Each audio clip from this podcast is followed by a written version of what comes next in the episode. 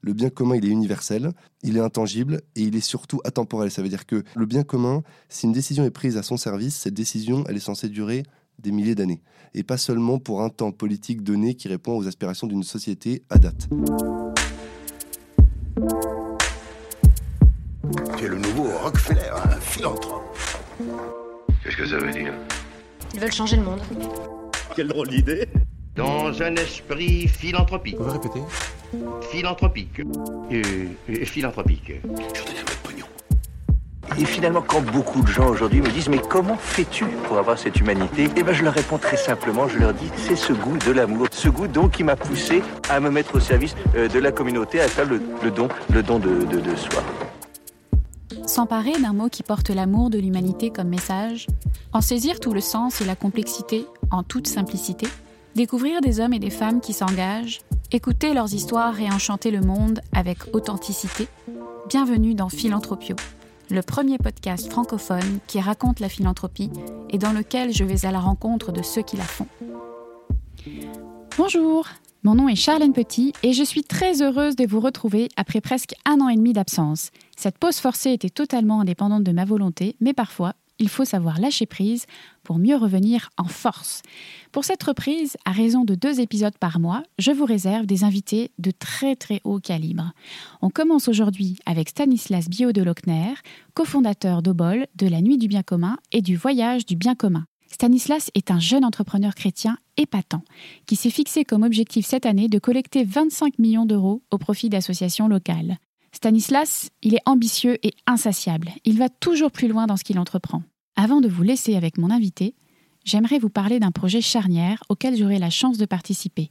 Il s'agit du lancement en octobre prochain de Podcast Magazine, le premier magazine papier et digital dédié au podcast et rédigé par des podcasteurs. Vous y découvrirez des sélections de podcasts, des témoignages, des astuces techniques pour vous lancer et beaucoup d'autres contenus exclusifs. J'aurai le plaisir de rédiger une tribune dans ce tout premier numéro. Cependant, il ne verra le jour que grâce à votre soutien. Si vous souhaitez donner un coup de pouce à cette initiative, je vous invite à précommander votre exemplaire sur la plateforme KissKissBankBank et à en parler autour de vous, bien sûr. Allez, je compte sur vous pour faire exploser le compteur des préventes et je vous souhaite à tous et à toutes une très bonne écoute. Stanislas Bio de Lochner, bonjour. Bonjour Charlène. C'est un plaisir de te recevoir sur le podcast euh, de Philanthropio pour parler euh, de tous tes projets autour du bien commun. Alors, je vais te présenter rapidement. Tu as étudié la finance et la gouvernance européenne. Euh, a priori, tu te destinais à une carrière toute tracée et tranquille. Et tu es finalement devenu un serial entrepreneur insatiable qui euh, affirme son identité chrétienne. Alors, jeune trentenaire accompli, tu as déjà beaucoup de réalisations à ton actif euh, qui ont toutes pour point commun la recherche du bien commun. Et depuis 2016, tu es associé fondateur d'Obol, euh, une start-up dont l'ambition est de contribuer au bien commun. Alors, ce sont deux mots qu'on va beaucoup prononcer aujourd'hui. Mais tout d'abord, on va s'intéresser de plus près à ton parcours. Tout commence sur les bancs de l'ESCA, euh, l'école de commerce d'Angers, où tu rencontres ton acolyte Romain Husson. Diplôme en poche, vous décidez de créer Nexo Alternative, dont l'objectif est d'aider les entreprises à optimiser les coûts de télécom. Et en 2016, vous revendez vos parts pour euh, vous consacrer à ce qui deviendra Obol. Alors, c'est ta foi catholique qui va te mettre sur la voie du fundraising digital. Et à tes débuts, euh, tu as révolutionné la collecte au sein des églises. Est-ce que tu peux nous raconter un petit peu tout ça?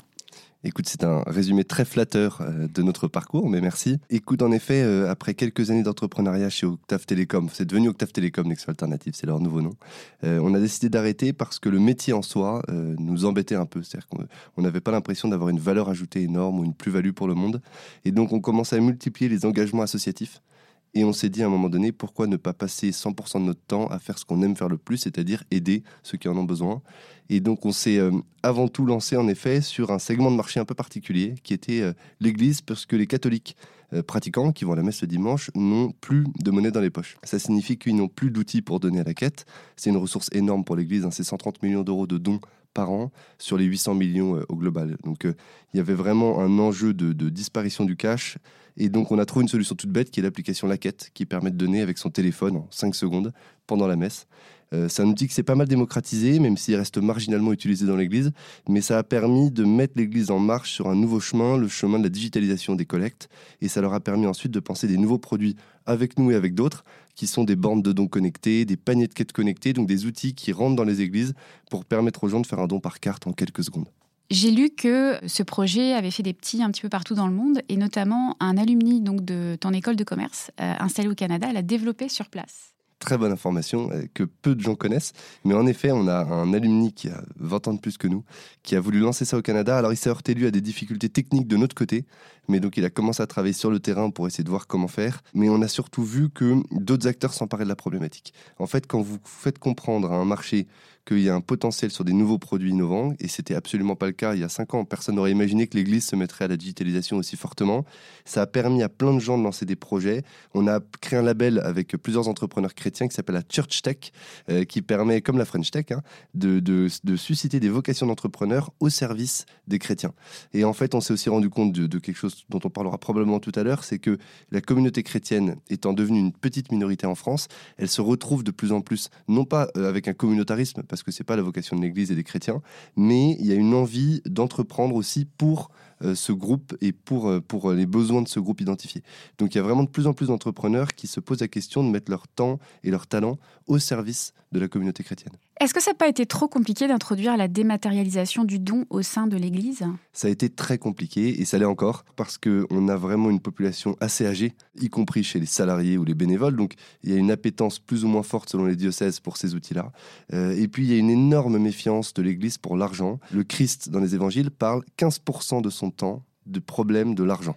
Et il en fait un problème parce qu'il dit on ne peut pas servir deux maîtres. Donc si on est dépendant de l'argent, on ne peut pas être euh, euh, dans une relation à Dieu.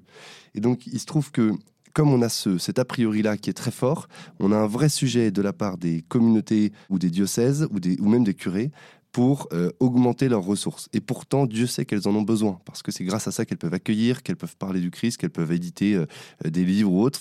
C'est vraiment une ressource vitale, euh, techniquement parlant. Mais pour autant, il y a une espèce de tabou qui mélange un peu la peur de l'enrichissement, alors qu'on devrait simplement se poser la question de ce dont on a besoin, ne serait-ce que pour survivre en tant qu'Église. Donc on essaie vraiment de, à la fois, dédramatiser ce sujet, tout en en faisant un sujet très important vis-à-vis en particulier des grands donateurs qu'on fréquente beaucoup, en essayant de les pousser à donner, à se détacher au maximum des biens matériels qui ne feront pas leur bonheur sur Terre. D'accord. Mais en même temps, ce virage numérique a été très salutaire pendant la pandémie. Il a même été vital. Euh, alors, il a été vital, mais là, pour le coup, l'Église a été assez réactive, et la conférence des évêques de France en particulier, ils ont sorti un module de dons dédié à la quête en particulier pour toutes les personnes qui regardaient euh, l'église, à la messe à distance depuis leur canapé. Donc évidemment nos outils ont explosé à ce moment-là, nos collectes aussi, mais de fait l'église pour le coup a pris un tournant. Euh, honnêtement, en toute modestie, je pense quand même, enfin sans grande modestie, je pense qu'on a contribué parce qu'on a mis ça dans la tête de l'église euh, trois ans auparavant. Mais j'ai été très surpris et heureusement surpris de l'engagement qu'ils ont mis pour essayer de transformer leurs outils pendant les quelques semaines, mois de confinement. Ça a permis euh, de compenser finalement une perte de revenus pour l'Église euh, avec évidemment les restrictions sanitaires, euh, je crois de l'ordre de 15%. Exactement, entre 15 et 30 selon les diocèses. Et en fait, ça, c'était absolument essentiel pour eux de réussir à maintenir un niveau de dons suffisant et surtout de garder la dynamique de dons. Parce qu'en fait, quand vous arrêtez de donner pendant 4 semaines, il est envisageable que quand vous revenez, vous vous disiez, bon, finalement, c'est peut-être pas nécessaire. Avec tes associés chez Obol, vous avez créé une phrase signature que l'on retrouve en en-tête de votre site web, Réinventons la levée de dons. Alors c'est un petit peu piqué ma curiosité parce que c'est pas euh, une terminologie qu'on emploie habituellement euh, dans le milieu de la collecte de fonds. Alors je l'ai googlé et là j'ai découvert que vous aviez même acheté le nom de domaine levédedons.fr. Alors c'est une contraction de la collecte de dons associative et de la levée de fonds des startups. Comment tu décrirais ton métier? Est-ce que vous êtes à la fois une agence et une startup? Ça a été une grosse question pour nous, de se positionner ou non en tant qu'agence. Est-ce qu'on est une agence de fundraising, comme on dit, ou de collecte de dons, de fonds? Il y a vraiment plein de termes qui existent. L'intérêt d'acheter le nom de domaine, c'est pas de dire c'est nous. L'intérêt, c'était de pousser au maximum l'usage de ce terme qui nous semble utile. D'une part, pour désangliciser notre langage, parce qu'on n'est pas très fan des anglicismes à tout va, même si on en utilise comme tout le monde quelques-uns. Deuxième élément, remettre la même dynamique que les levées de fonds start-up pour les associations. Et donc il y avait une cohérence à garder le terme levée de fonds, mais transformer le fonds en don, puisqu'on a vraiment des formats en particulier dans nos événements qui ressemblent vraiment à des levées de fonds de pitch de start-up.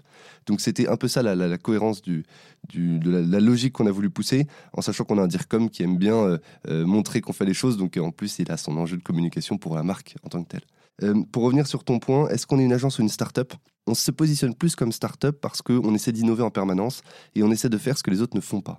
Donc on ne veut pas faire de marketing direct depuis 5 ans. Ça fait 5 ans qu'on nous pose la question est-ce que vous voulez faire du courrier, du print, etc. Pour l'instant, on n'en fait pas. Il n'est pas envisageable qu'on en fasse dans les semaines ou mois à venir. On bosse avec des agences partenaires, mais nous-mêmes, on ne s'approprie pas ces métiers.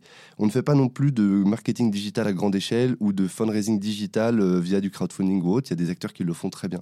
Nous, ce qu'on a inventé, c'est des outils comme l'application La Quête, les bornes de dons, les paniers connectés. C'est des événements que personne n'avait imaginé auparavant, multi-associatifs avec un format qu'on a créé, qu'on teste et qu'on reteste régulièrement.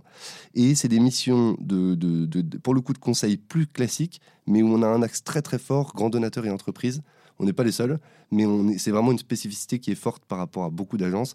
Donc on essaie vraiment de se mettre dans des niches et de continuer à innover en permanence. Et c'est aussi pour ça qu'on a créé un, un Startup Studio en interne au Bol Lab qui nous permet d'être une usine à création de projets et de nouveaux concepts. D'accord. Puis en même temps, ça boucle euh, avec tout ce que vous faites. Donc, euh, il y, a, quand même des connexions euh, constantes. Alors, en 2017, avec des associés, tu as mis sur pied la Nuit du Bien commun, qui est un fonds de dotation qui a pour objet d'organiser une soirée annuelle de collecte de dons au profit de 12 jeunes associations. J'insiste sur jeunes associations parce que la prémisse de base, c'était le, constat qu'il y avait un gap entre les mécènes, ceux qui donnent, et les jeunes associations en développement ou en croissance. Et donc, ces associations ont 4 minutes pour pitcher euh, leur projet devant un parterre de donateurs. De cette initiative, ensuite a découlé la Smartbox pour le bien commun qui propose d'offrir ou de s'offrir euh, des expériences solidaires. Alors, est-ce que tu veux bien nous parler un petit peu de cet événement phare? La Nuit du bien commun, c'est vrai que c'est né euh, d'abord d'une rencontre entre trois entrepreneurs. Pierre-Édouard Stérin, le fondateur de Smartbox, Thibaut, qui était Farin, qui était directeur d'une agence d'événements, et moi-même. Et on a conceptualisé ça complètement en dehors de bol. Donc, c'était pas un concept au bol au départ. C'était un concept de trois entrepreneurs qui ont du temps et qui se disent sur nos soirées, est-ce qu'on passerait pas du temps à organiser un événement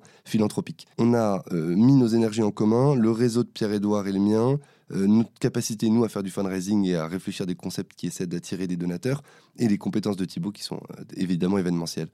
Et en fait, ça a créé la nuit du bien commun. On est vraiment parti de concepts très différents. Au début, ça devait être un dîner placé, puis ensuite, on a changé de format. On hésitait entre 100 personnes de très haut niveau ou 2000 beaucoup plus largement invitées. Et on a fini par arriver sur ce format très corrélé à notre euh, expérience de start-upper, puisqu'on voulait vraiment recréer le concept de pitch, pas elevator pitch parce que ça c'est 30-45 secondes, c'était plutôt 4 minutes en effet, et de faire des dons fléchés immédiatement pour la cause qui venait de pitcher. Et on a créé un système de panneaux qui permettait à la fois de prendre le don anonyme, mais de voir l'émulation de la salle en direct. On avait des compteurs de dons digitaux au départ, et on s'est rendu compte que ça créait pas la même émulation. Quand vous êtes sur votre téléphone tout seul, c'est pas la même chose que quand vous levez la main pour dire moi je donne. Et on a fait cette espèce de mélange entre culture française un peu discrète, euh, euh, pas show-off, et euh, très américaine, au contraire où il y a un peu de paillettes et, puis un spectacle assez pro. Et ça a fait une soirée qui, qui était au théâtre Mogador dès la première année. On avait, je crois, 700 personnes en salle et on a levé 570 000 euros en une heure et demie alors qu'on n'avait pas de marque au départ. La Nuit du Bien commun était inconnue, et ça nous a permis de faire une seconde édition tout en testant le même concept au profit de l'armée du salut, en créant la nuit de la philanthropie, euh, qui a bien marché aussi. Je crois qu'on avait levé 250 000 euros la première année. De fil en aiguille, on s'est rendu compte qu'on avait des compétences événementielles qui n'existaient pas sur ce marché, ou en tout cas peu, et donc on a proposé ce service à la fois à des associations, et en même temps on a une stratégie de déploiement des nuits du bien commun partout où on a pu. On a fait euh, Nantes pour le bien commun, on a fait euh, Lyon, Bordeaux, Genève, Bruxelles, et on en a 15 cette année de plus. Monaco dans quelques semaines, Lille, voilà, Rouen même, donc des villes de plus ou moins grande taille. Et on travaille à chaque fois avec des acteurs locaux qui s'approprient l'événement pour en faire un événement au service de leur ville, région, département. Est-ce que vous êtes ouvert à développer une franchise dans d'autres régions francophones du monde? Si moi demain j'ai envie de me lancer dans l'organisation de la nuit du bien commun à Montréal, est-ce possible? C'est tout à fait possible. C'est alors c'est très intéressant que tu en parles parce que c'est sur notre plan stratégique depuis six semaines là ou huit semaines qu'on a présenté à notre conseil d'administration du fonds de dotation. Ouais, l'idée c'est exactement ça et, et, pas que francophone d'ailleurs. En fait, on a deux idées dans la tête. La première, c'est de faire des nuits du bien commun dans lesquelles on soit très impliqué, qui soient plutôt pour les expatriés. Là, on pense à Londres ou New York, et on dit aux expatriés vous qui avez bénéficié d'une éducation en France, qui vous a permis d'acquérir les compétences que vous avez maintenant, redonnez à votre pays, et donc vous faites une nuit du bien commun à New York pour les Français et pour la France. Donc ça, c'est un concept premier. Le second, c'est de faire des nuits du bien commun local, et alors là, franchisé à 100%, où on vient démultiplier les concepts euh, pour ces pays-là, dans leur langue locale, entre guillemets, et pour des projets locaux. On est en train d'y travailler à Barcelone en ce moment, euh, et on va commencer à tester des concepts outre-Atlantique potentiellement. Et on est très lié à la Fondation de France qui nous soutient dans cette ville, euh, financièrement, en termes de réseau, en termes de, de notation des projets, puisqu'on a un appel à projet à chaque fois. Et eux vont nous aider à intégrer certains pays. Donc euh, je serais ravi de bosser avec toi. Eh ben, on va s'en reparler. Alors en décembre 2019, euh, tu as organisé le premier voyage du bien commun à Rome. Tu as rassemblé plus de 200 dirigeants français. Quel était le programme de ce voyage? Alors le voyage du bien commun, contrairement à la nuit du bien commun, c'était un voyage explicitement chrétien puisqu'on allait à Rome et qu'on avait obtenu une rencontre privée avec le pape. Donc ça, ça a été un moment évidemment extraordinaire, le point d'orgue du voyage.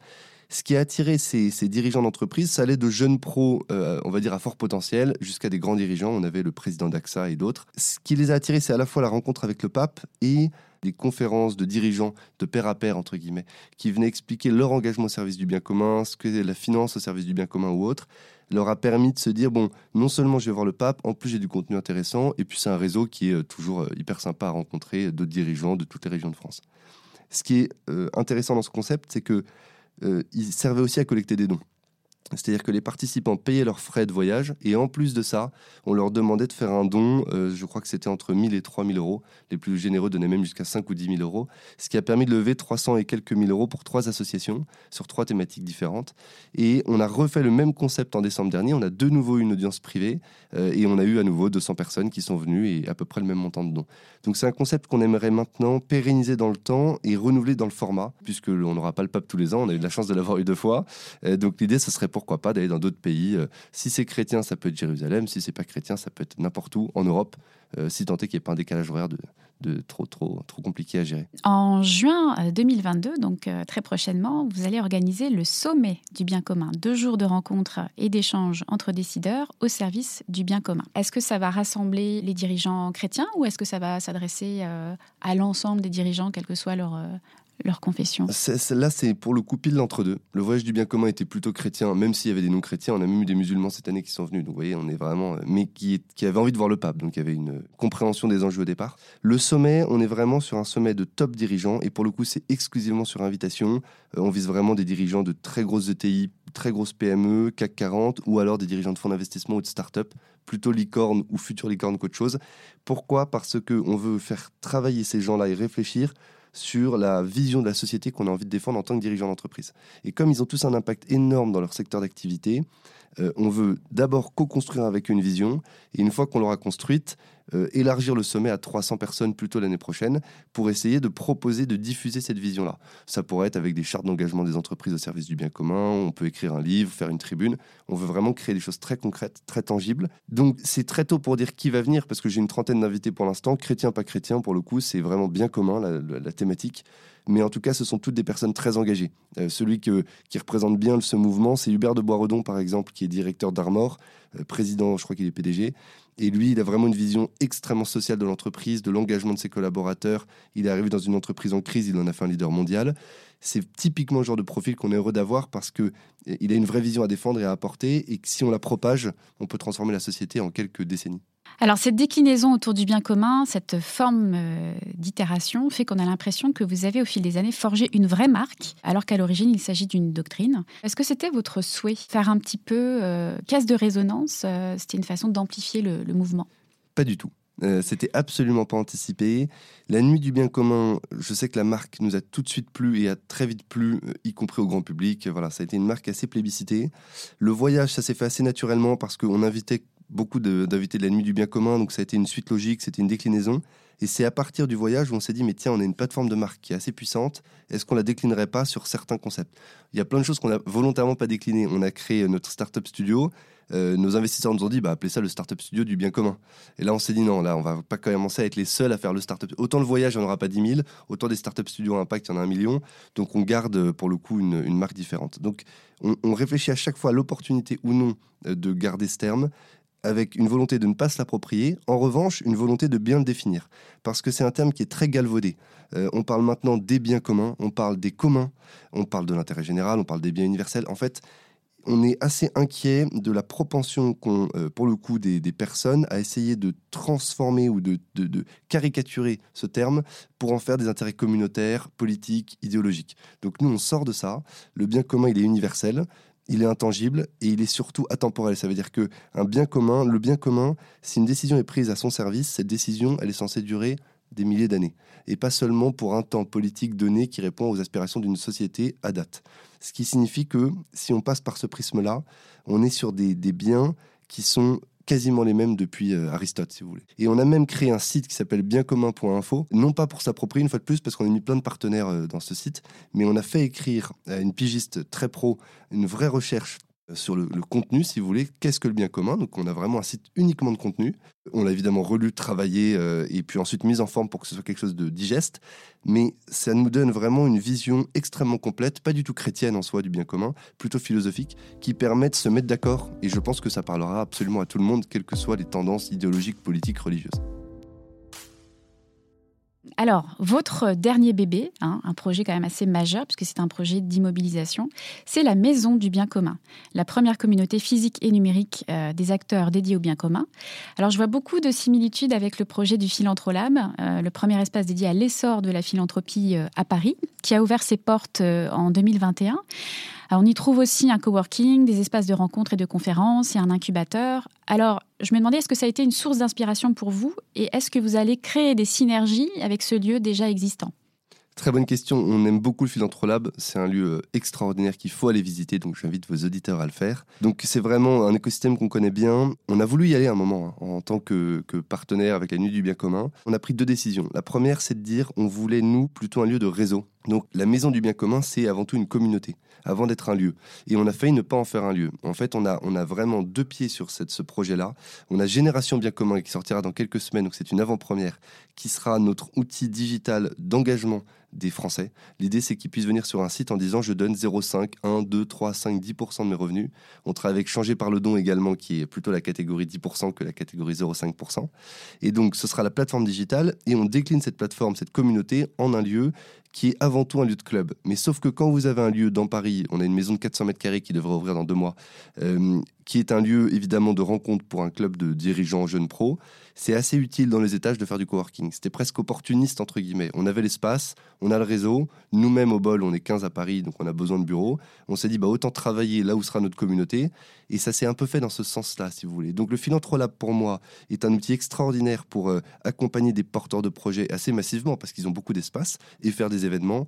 Nous, c'est le lieu de notre communauté dans lequel on va accueillir quelques dizaines de coworkers. On sera probablement 40 au maximum en tout. Et en revanche, la moitié du lieu sera réservé à une communauté qui pourra venir toute la journée et surtout une fois par semaine vivre un temps fort de contenu, conférences, ateliers, etc. En même temps, ça va plus loin que ça, puisque vous, vous voyez grand avec ce projet, euh, puisqu'à terme, vous envisagez de déployer un réseau de maisons dans toute la France. Donc, vous misez vraiment sur la philanthropie de proximité le plus possible, finalement. Ça, c'est une conviction qui s'est forgée assez récemment. C'est quand on a commencé à faire des nuits du bien commun en région. Euh, quand vous faites une nuit du bien commun à Nantes, vous vous dites, on appelle ça l'Ouest pour le bien commun. C'était notre initiative de départ, l'intuition de départ. L'Ouest pour le bien commun parce qu'on se dit, si on le fait à Nantes, on aura quelques dirigeants rennais, angevins ou autres.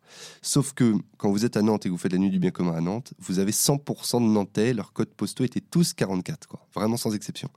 Donc, en fait, la prise de conscience qu'on a eue, c'est qu'on n'arrive même pas à faire venir les gens à trois quarts d'heure de chez eux parce que les Rennais ont envie de financer des projets Rennais avec des copains Rennais et pas des Nantais. Non pas qu'ils n'aiment pas les Nantais, parce que je pense qu'on s'entend bien entre Rennais et Nantais, je suis moi-même Nantais, mais il y a vraiment cette envie d'agir là où on est, euh, et surtout quand on est dirigeant d'entreprise et que nos salariés sont dans cet euh, horizon géographique là aussi. La première découverte, c'est que les nuits du bien commun, on pensait en faire 8 à terme, on va plutôt être sur une quarantaine. 15 cette année, et puis après, on va augmenter chaque année. Donc on est en train de préparer Rouen et Angers, par exemple, ce qui n'était pas du tout prévu il y a un an. Et on a la même réflexion pour les maisons, pour le coup de manière moins ambitieuse en termes de nombre a priori, c'est de se rendre compte que quand je parle à mes copains nantais euh, de venir dans la maison du bien commun à Paris quand ils ont des rendez-vous à Paris, leur réponse c'est mais pourquoi j'en ai pas une à Nantes? Parce que nous on est 40 ou 45 copains euh, dirigeants d'entreprise à Nantes, on serait hyper intéressé d'avoir un lieu comparable. Donc, étape 1, comme d'habitude, on teste à Paris. Et si ça marche, on fera un ou deux tests régionaux avec une ambition plus raisonnable. Ce ne sera pas un hôtel particulier, mais plutôt un bel appartement, par exemple, dans lequel on pourrait proposer des contenus et proposer à quelques associations, entreprises à impact de coworker. Il y a toujours cette idée de, scalabilité finalement dans, tous les projets que tu mènes et en même temps ta vision entrepreneuriale de, la philanthropie. J'ai euh, écouté une interview euh, de toi euh, qui expliquait comment vous accompagnez par exemple des associations pour les emmener de, l'étape 1 à 3 en deux ans. donc il y a aussi ce transfert des codes de la start-up finalement dans le milieu des associations. Donc il y, a, cette notion aussi d'altruisme efficace, si je peux me permettre, où euh, on fait en sorte que euh, les associations euh, aient un vrai positionnement, une vraie valeur ajoutée, et que surtout leur action soit scalable à l'échelle de la France, par exemple. On se situe entre l'aventure philanthropie et la charité gratuite sans réflexion, on va dire. On veut absolument que les associations soient évidemment sérieuses. Si leur impact est fort localement, leur dire écoutez, vous pouvez le faire ailleurs. Donc on va vous y aider. Donc on a vraiment en effet une stratégie. Alors on parle nous de décémage c'est notre grand terme, euh, mais ça revient au même, hein, c'est que le passage à l'échelle. On a en revanche l'obsession d'agir en subsidiarité, c'est-à-dire que une association est meilleure à faire ce qu'elle fait que nous, donc on est là pour la financer, être sûr que sa gouvernance est pro et, vraiment structurée parce que c'est vraiment là où on a des échecs, c'est quand une gouvernance est mauvaise. D'ailleurs, c'est la même chose en start-up, si l'équipe et la gouvernance ne sont pas bonnes, quel que soit le projet, le plantage, il est quasi assuré. Donc, on, on reprend un peu ces codes de vérifier l'équipe, la gouvernance, vérifier que l'impact est sérieux, on fait pas des études d'impact, mais on regarde s'il y en a qui existent, ou en tout cas on va mettre les mains dans le cambouis pour comprendre comment ils agissent sur le terrain. On a des partenaires de confiance. Je vous citais la Fondation de France, on a Caritas, on a plein de, plein de fondations qui nous aident à y voir clair là-dessus. Et puis, on vérifie la faisabilité pour l'équipe de structurer le projet pour un passage à l'échelle. Parce que certaines ne sont pas dimensionnées ou n'ont pas l'envie de le faire. Donc, on ne veut surtout pas les mettre, et ça, c'est plutôt le travers de la venture philanthropie, dans l'obsession de, de, l'SMH. Nous, on estime que c'est super positif que des associations SM partout. Pour autant, on discerne avant si c'est leur appel ou non. Une fois qu'on a trouvé une association euh, comme Lazare, comme Café Joyeux, qui est vraiment la volonté, la capacité et la marque pour essayer de d'exploser, là, on est vraiment très à l'aise pour euh, les mettre sur scène au nu du bien commun, les accompagner pour certaines pendant 6, 12, 18 mois et les aider en effet à accroître le plus vite possible leur impact. Tu parlais de Lazare, c'est une, association que je suis et que euh, j'admire beaucoup. En tout cas, je les trouve très très forts euh, au niveau de leur communication. Est-ce que tu peux nous parler un petit peu de cette association et euh, peut-être de leur dernier projet qui est un livre avec le pape que je crois le Fonds du bien commun, de la nuit du bien commun a appuyé? Alors c'est le fond du bien commun qui n'est pas le fond de la nuit du bien commun, mais confusion logique puisque les noms sont très proches, qui sont aussi des amis, on les connaît très bien, et c'est en effet eux qui ont financé cette euh, campagne.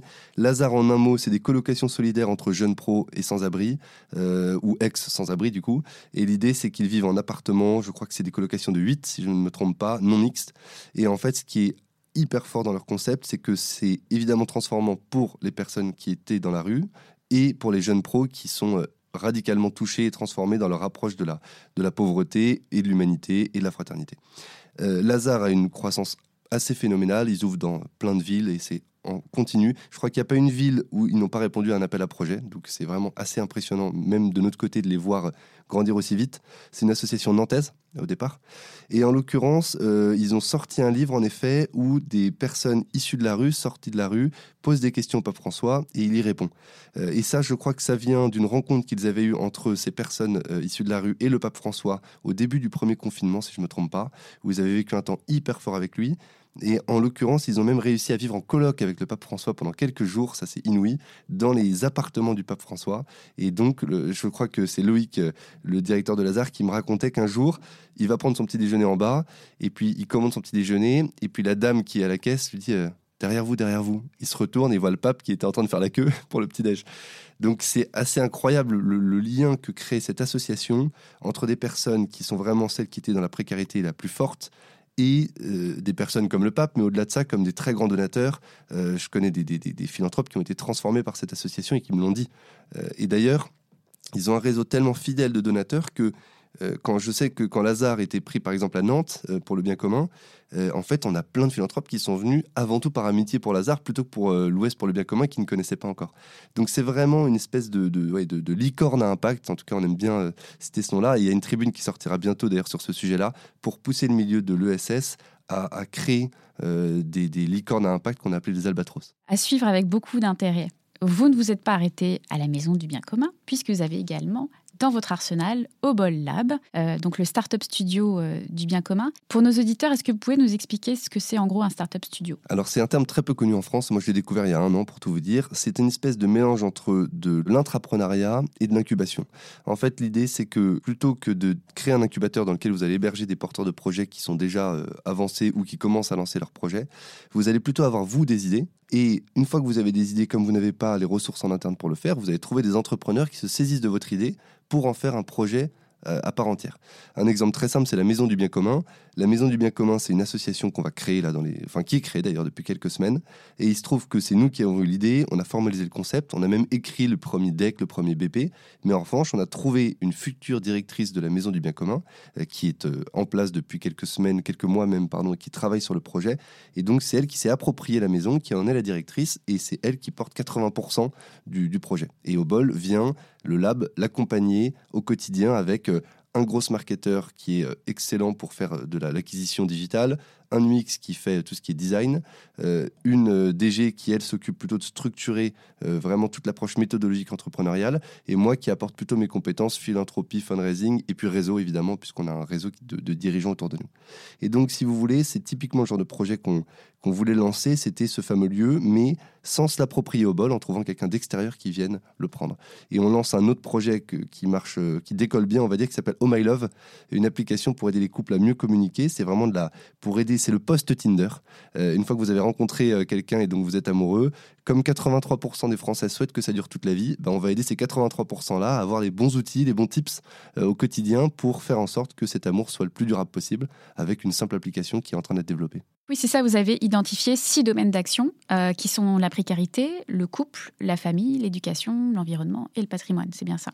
Oui, sachant qu'en fait, ce Startup Studio commence à, travailler un peu sa vision et sa raison d'être. Et plus on avance, plus on se rend compte qu'on a deux domaines de compétences sur lesquels on est vraiment à l'aise. C'est tout ce qui est réseau, euh, et Génération Bien Commun, le Sommet du Bien Commun, la Maison du Bien Commun sont portés par Obol Lab au départ. Donc c'est vraiment nous qui avons, euh, au sein d'Obol, créé ce concept-là. Et on se rend compte que tout ce qui est dynamique euh, sociale, sociétale, nous, voilà, nous correspond beaucoup. Donc il est envisageable qu'on se concentre sur deux ou trois des verticales que vous avez mentionnées dans les mois à venir.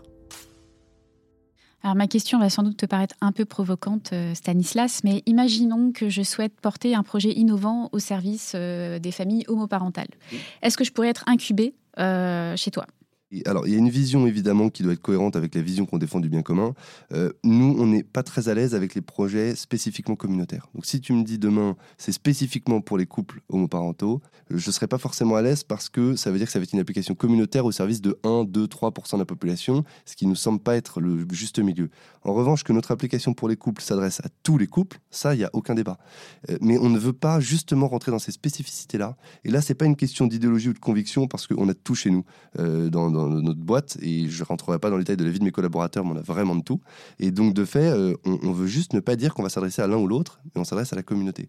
Et c'est pour ça que nos projets, excepté le voyage du bien commun qui a limite est, visiblement chrétien, mais une fois de plus, je donne vraiment l'exemple sérieusement, on avait des musulmans qui étaient là, donc ça prouve qu'on est plus ouvert que ce que ça peut laisser paraître. Mais euh, au-delà de ce projet, on a vraiment justement des projets qui sont universels. Et le bien commun, je l'ai dit tout à l'heure, c'est universel. Ça ne peut pas s'adresser à une seule partie de la population. Ça doit faire écho à, ce que tu appelles la doctrine sociale de l'Église, finalement.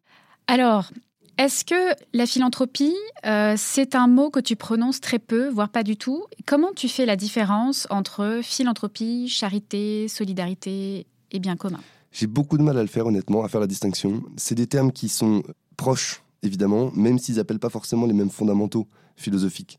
Donc moi, mon terme favori, c'est bien commun parce que je pense que c'est le plus englobant et en plus, c'est le plus universel. Englobant sur le concept et universel sur l'approche et sur l'impact qu'on met derrière. Donc la définition du bien commun, c'est pour ça qu'on a passé des heures à la travailler, qu'on l'a définie, qu'on l'a redéfinie, qu'on l'a retravaillée pendant trois ans. C'est que c'est pour nous celle qui s'approche le plus de, de, de l'absolu qu'on vise. Donc ça, c'est mon terme favori. Après, on parle de philanthropie, de charité, de générosité. Euh, la charité, selon l'Église, c'est de donner aux plus pauvres, mais tout en lui annonçant ce qui est le plus important pour un chrétien normalement, c'est l'existence du Jésus-Christ, quoi. Je te fais vraiment l'annonce simple. Et donc à partir du moment où la, charité est corrélée à une religion, elle est évidemment pour le coup plus exclusive euh, que la générosité qui est en fait plus lambda. La générosité, c'est le fait de donner à quelqu'un d'autre, se départir d'une partie de ce qu'on a pour le donner au profit des autres. Donc tous ces termes-là se valent, ils sont un peu contextuels. Le seul qui pour moi transcende tout le reste, c'est le bien commun qui est le chapeau. Et ensuite, selon les publics et les thématiques, on va parler de générosité, de philanthropie ou de charité. Stanislas, j'aimerais terminer par des questions un petit peu plus personnelles. La première, est-ce que tu peux nous parler de la pensée sociale chrétienne et nous expliquer euh, en quoi elle est un outil pour un entrepreneur chrétien comme toi? Alors là, je ne suis pas du tout expert pour le coup, euh, parce que c'est assez complexe et la doctrine sociale de l'Église ou la pensée sociale chrétienne, c'est des termes euh, qui sont différents, mais c'est le même concept derrière. c'est un énorme bouquin avec beaucoup, beaucoup, beaucoup de propositions de contenu qui sont extrêmement puissants. Mais en revanche, je sais comment j'essaie de l'appliquer dans mon entreprise ou comment j'estime que les entrepreneurs et dirigeants chrétiens devraient euh, potentiellement euh, essayer de la positionner. Alors évidemment, c'est une soif d'absolu. Donc déjà, on se plante et on a fait des erreurs chez Obol et partout, euh, tous les dirigeants chrétiens ne sont pas parfaits. Aucun n'est parfait, ça se saurait. En revanche, ils ont une soif d'absolu, je te le disais. Et je pense que il y a des éléments qui sont clés. Il y a la justice sociale qui fait partie de la pensée sociale. La justice sociale, c'est la juste redistribution de la richesse. Donc, que ce soit un entrepreneur dirigeant une licorne, une boîte du CAC 40 ou une petite PME ou une petite start-up même, il doit penser avant tout à la façon dont il va gérer la redistribution à un moment donné. Que ce soit pas le point de départ de sa réflexion, je l'entends parce qu'on a d'autres priorités, c'est de faire marcher sa boîte. Mais une fois que ça commence à décoller, euh, ou une fois qu'une PME tourne et est rentable, la question elle est évidente. C'est comment est-ce que je fais en sorte que mes salariés euh, les moins bien lotis, c'est-à-dire les moins diplômés, ceux qui ont les boulots les plus simples, euh, puissent avoir de quoi subvenir à leurs besoins et comment je fais en sorte, moi, de ne pas maximiser mon profit au détriment de ces gens-là. L'idée, c'est pas de dire qu'on est communiste en donnant la même chose à tout le monde, c'est plutôt de dire qu'il y a une vraie justice sociale à mettre en œuvre. Et je suis très marqué par les entrepreneurs euh, Jean-Paul Béchu à, Angers, qui lui, typiquement, à la fin de sa carrière, a dit à ses salariés, je vais pas vendre un fonds d'investissement. Il a dit à ses 80 salariés, je vous cède ma boîte à vous évidemment en faisant une moins-value ou une plus-value ridicule par rapport au fonds d'investissement, parce que je veux que vous soyez propriétaire de votre boîte, c'est vous qui l'avez construite avec moi, je vous dois ce que j'ai créé, donc je vous le rends. Et ça, j'ai des exemples par dizaines d'entrepreneurs qui rentrent dans cette démarche de dire, en fait, je dois redistribuer à ceux qui ont créé la valeur, c'est-à-dire mes salariés. Donc, je trouve que ça, c'est une, une vraie cohérence avec la pensée sociale chrétienne. Euh, et ensuite, il y a plein de sujets de management. La subsidiarité, pour moi, c'est clé. Euh, c'est pas l'autonomie pour l'autonomie des collaborateurs. C'est pas, écoute, je te prends, t'as l'air pas trop mauvais, je te balance dans la fosse au lion. C'est plutôt, en tant que leader chrétien, je vais faire en sorte que tu montes en compétences. Et c'est quelque chose de très partagé par les entrepreneurs en général. Hein, c'est pas du tout spécifique aux chrétiens. Euh, et je fais en sorte que là où tu es bon, je te laisse prendre les décisions et que ce soit pas moi qui vienne contrôler tout ce que tu fais. Donc la subsidiarité, elle s'applique euh, envers ses collaborateurs, envers ses partenaires, envers ses clients. Euh, et, c'est quelque chose qui est clé pour avoir des relations apaisées, à mon avis, au sein de l'entreprise et au sein de l'écosystème de l'entreprise. C'est super intéressant. Je pense qu'il y a quelques entrepreneurs laïcs euh, qui auraient des, leçons à recevoir. deuxième question, comment tu parviens à vivre ta foi dans le monde actuel qui semble quand même aux antipodes de l'Église? Le fait religieux est quand même la plupart du temps caricaturé par les extrémismes. Comment tu arrives à vivre ta foi sereinement? Ce qui est très douloureux pour un chrétien dans la période actuelle, c'est que euh, il y a une vision absolument caricaturale euh, de la vision de l'Église euh, ou de ce que défend l'Église. moi, je suis toujours effaré et même un peu effrayé par la vision qu'ont des communautés de ce que défend l'Église avec, par exemple, euh, les couples homosexuels. Tu m'en parlais, c'est intéressant que tu m'en parles parce que c'est la question que se posent toutes les personnes en dehors de l'Église. Est-ce que vous acceptez, est-ce que vous tolérez, est-ce que vous supportez les couples homosexuels? Ce qui est terrible, c'est que l'Église, elle a toujours dit, toujours, toujours, dans la doctrine sociale de l'Église, c'est marqué noir sur blanc, ce document, il n'a pas changé depuis 80 ans, donc euh, on peut s'y référer. On accueillera les personnes homosexuelles, quelles qu'elles soient, et c'est un devoir de les accueillir et les accueillir avec charité et amour. Donc ce sont des frères au même titre qu'un hétéro, euh, ce que vous voulez, quelle que soit l'histoire personnelle de la personne. En revanche, ce qu'elle dit, c'est voilà ce qu'on estime nous comme modèle de société à promouvoir pour un bon équilibre et des relations sociales apaisées. Ça ne va pas se heurter, si tu veux, si tu considères que l'Église accueille l'homme et l'individu tel qu'il est, et en revanche a des visions d'un modèle de société euh, qui sont les siens et qu'elle ne cherche pas à, promouvoir à tout prix par, euh, par euh, la guerre ou je ne sais quoi. L'Église, elle est ultra dans la subsidiarité justement avec l'État où elle se dit, moi je suis en dessous de l'État, j'ai ma vision des choses, l'État la sienne, j'ai le droit de donner une voix, mais en revanche, elle ne cherche pas à, à, imposer quoi que ce soit. Et donc ce que je trouve dur, c'est qu'on est dans une situation où en fait sur tous les sujets un peu clivants, euh, et communautaire, parce que c'est le communautarisme qui, à mon avis, fait beaucoup de mal, quel qu'il soit, sur la sexualité, sur les religions ou autres, euh, sur les origines évidemment. Ces communautarismes-là font que chacun essaie de rentrer dans son précaré, mais donc se, met en opposition aux autres. Et en fait, l'Église, comme c'est un peu le drame des chrétiens en France, c'est qu'on a été une énorme majorité jusqu'il y a 50-60 ans. Donc, quand une majorité est une majorité, elle s'endort. C'est vraiment la norme dans tous les pays, dans toutes les histoires, dans toutes les civilisations. Et c'est au moment où elle est devenue une minorité qu'elle s'est rendue compte qu'en fait, elle n'existait plus. Et, c'est vrai qu'on est peu nombreux. On a 1,5 million de catholiques pratiquants en France. C'est pas énorme.